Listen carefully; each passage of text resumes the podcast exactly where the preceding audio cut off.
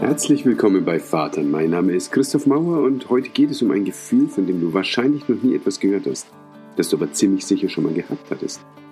Vatern ist der Podcast für alle gerade werdenden und alle frisch gewordenen Väter, die sich zu ihrem besten Vater-Ich entwickeln wollen. Und heute unterhalte ich mich mit dem Philosophen und Ethiker Dr. Martin Jungkunz über den Autonomieverlust, der mit einem Kind in deinem Leben passieren kann und welche ganz konkreten, aber auch eher abstrakten Auswirkungen das für deinen Alltag bringen kann. Aufhänger war ein Gespräch, das ich mit ihm über unsere seit den Kindern etwas veränderte Freizeitgestaltung hatte. Und dabei ging es unter anderem um Netflix. Der Hintergrund, dass wir kein Netflix mehr haben, ist, dass wir dann wirklich irgendwann festgestellt haben, nachdem unser erstes Kind hier eingezogen ist, dass wir innerhalb von einem Jahr genau eine Doku zusammengeschaut haben und dass es einfach äh, sich dann auch nicht lohnt. Ne? Also da muss man nicht ein Jahr Netflix zahlen, wenn man eine Doku anschaut. Das ist ja letztlich eine Art Freiheitsverlust, die ein Kind mit sich bringt. Eine, und das ist ein Begriff, für den ich dir extrem dankbar bin und der in unserem Sprachgebrauch Eingang gefunden hat, ein Autonomieverlust. Ja.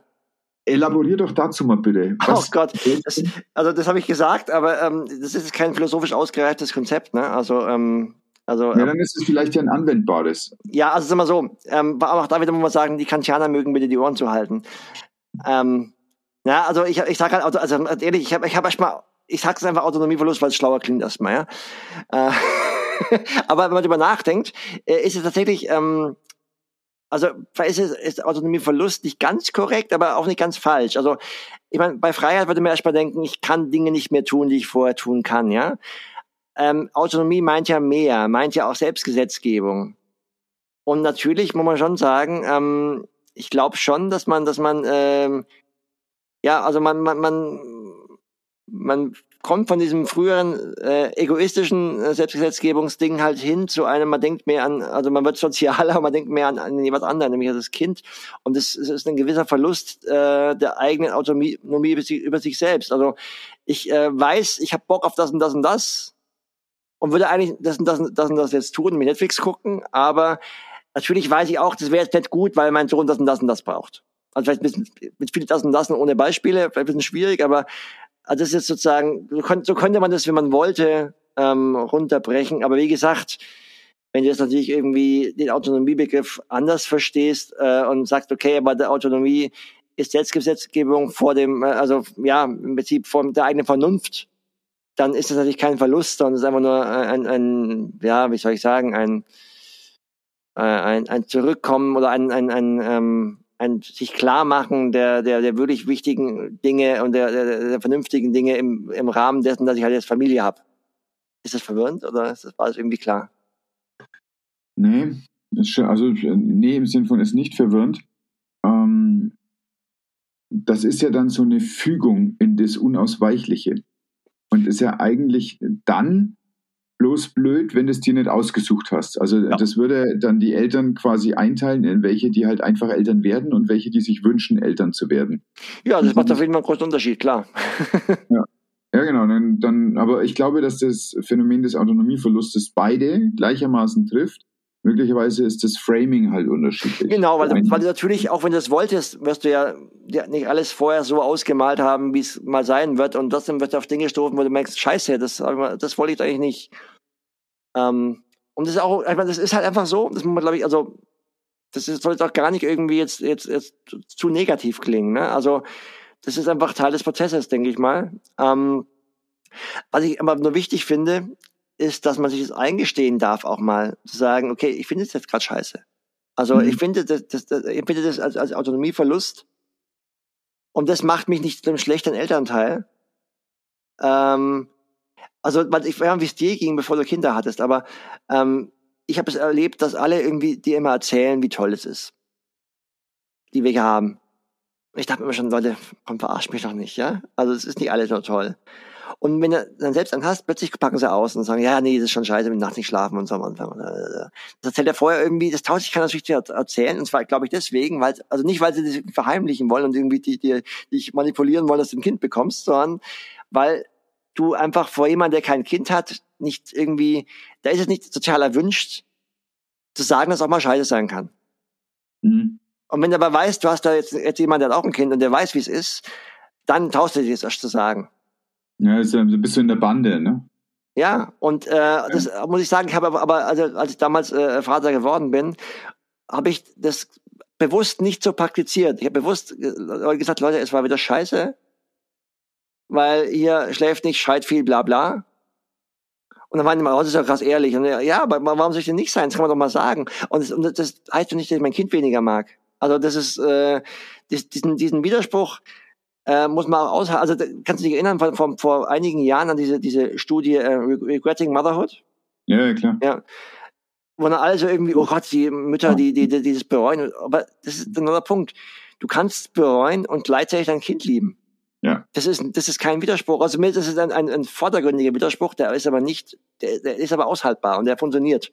Und das ist ein Widerspruch, glaube ich, den, glaube ich, viele Eltern eigentlich aushalten müssen. Wahrscheinlich. Also man müsste mal Erfahrung machen, ob es wirklich viele sind.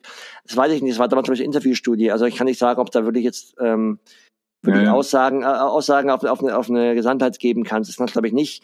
Aber prinzipiell kann ich mir vorstellen, wenn man das erforschen würde, oder vielleicht hat man es auch schon, das weiß ich nicht, dass es, dass es vielen Leuten so geht. War es nicht, genau, es war eine qualitative Forschung, genau. Aber ich weiß nicht, ob es da mittlerweile vielleicht was nachgekommen ist. Das kann ich nicht sagen.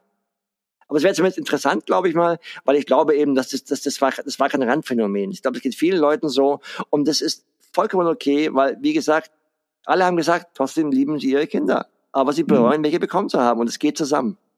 Und das finde ich, ja. das, also das finde ich immer als Message auch wichtig, weil einfach du sonst Leute, Leute irgendwie so unter Druck setzt. Und ich kann es doch mal ehrlich sagen, dass es so sein darf. Also finde ich okay. Ja.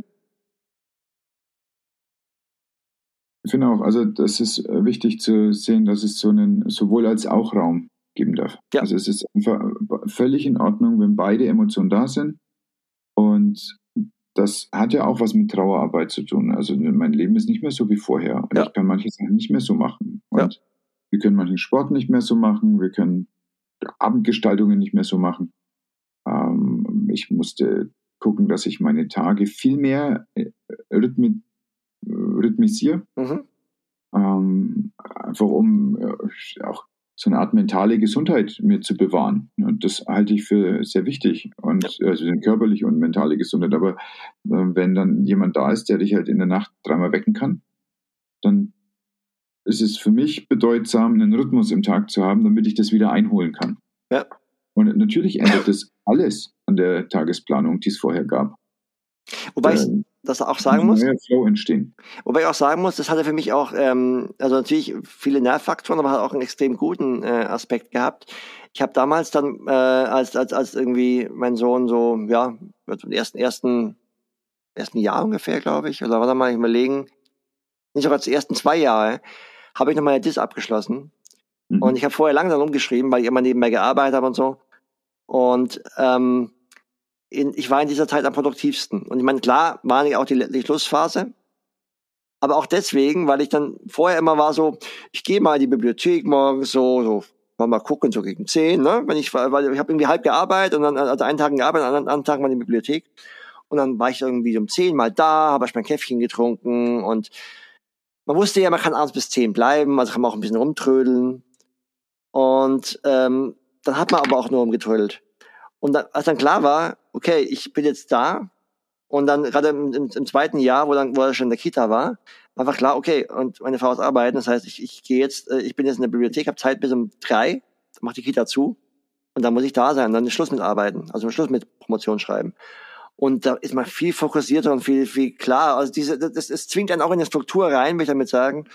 Also das lässt sich auch übertragen wahrscheinlich ähm, die einfach auch, naja, Leuten wie mir helfen kann, die sonst so ein bisschen vor sich hingammeln. Ähm, das ist nicht unbedingt nur schlecht. Also klar, manchmal nervt es einen, aber äh, es ist, ist, manchmal auch wirklich extrem hilfreich. Ja, Weiterentwicklung nervt oft.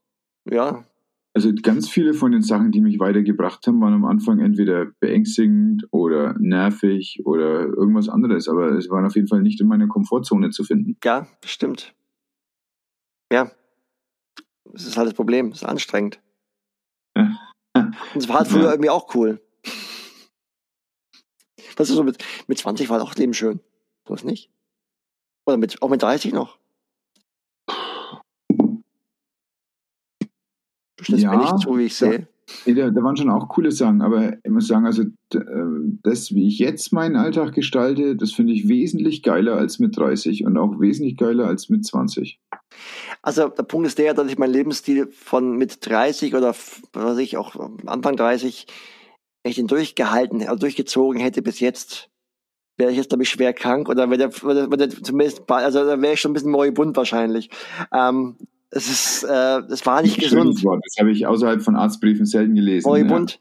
Ja. Ich bin nicht sicher, ob, ob, es, ob es jetzt so gut geeignet war in dem Kontext. Also, also man, es, war, es war richtig inhaltlich, aber eigentlich ist nicht so. Ähm, nee, aber, aber de facto muss man halt sagen, ähm, ich hatte damals einfach, ja, also ich war immer auf, unter Strom, hab, hab, hab fünf Bands gehabt und dann irgendwie dann, was weißt du, so arbeiten, abends Probe, jeden, jeden Abend Probe, am Wochenende Konzerte irgendwie, meistens nur Junk in mich reingestopft. Äh, damals habe ich noch geraucht, also entsprechend auch viel geraucht, das war nicht gut. Also de facto ähm, wäre ich jetzt ein Wrack wenn ich äh, mhm. so weitergelebt hätte. Deswegen, also es war für meine eigene Gesundheit eine gute Sache, ein Kind zu kriegen. Ja. Ähm, aber ja, ganz klar, ganz klar. Trotzdem hat man mhm. halt immer seine Ups und Downs, sag ich mal, und manchmal ist man halt frustriert drüber und manchmal nicht. Das ähm, gehört dazu. Naja, das ist ja letztlich mit dem ganzen Leben sind wir mal frustriert und mal nicht. Dann klappt es mir in der Arbeit besser oder nicht. Also das ist wahrscheinlich so ein Oszillieren, ja. was wir in allen Bereichen des Lebens haben. Und mit dem, dass du ein Kind hast, ist halt das ist auch ein Bereich von deinem Leben. Ja. Dann ist auch, dann hast du auch auf einmal nicht mehr nur eine Partnerin, die, was weiß ich, in, in, der, in der westlichen Philosophie der Partnerschaft, wenn man das jetzt vielleicht als so großen Begriff nehmen könnte, ist ja eine Partnerin auf, zum einen so in der freundschaftlichen Ebene in der Regel, aber dann auch als Liebhaberin. Und dann auf einmal ist sie auch noch Mutter von deinem Kind. Das ist ja eine völlig neue Rolle, was ja auch wieder ein Justieren von der Paarbeziehung als Folge hat. Ja, klar. Und das macht ja auch wieder was mit dir. Und das ja. ist dann auch wieder an manchen Tagen lustig und an manchen mittel. ja, das ist richtig. also lustig. Ja, doch, auch schon lustig, doch. genau solche Gespräche und dieses schärfende Gedanken resultiert am Ende dem, was ab Juli im Vaterkurs ganz praxisnah dann aber für dich aufbereitet als junger Vater die Essentials des Vaterwerdens gibt. Wenn du was zu dieser Episode zu sagen hast, wenn du Fragen hast, dann schreib mir eine Mail an vater.christophmauer.de oder eine Sprachnachricht auf speakpipe.com Christoph Mauer. Hab einen schönen Tag. Wir hören uns in zwei Wochen. Bis dahin.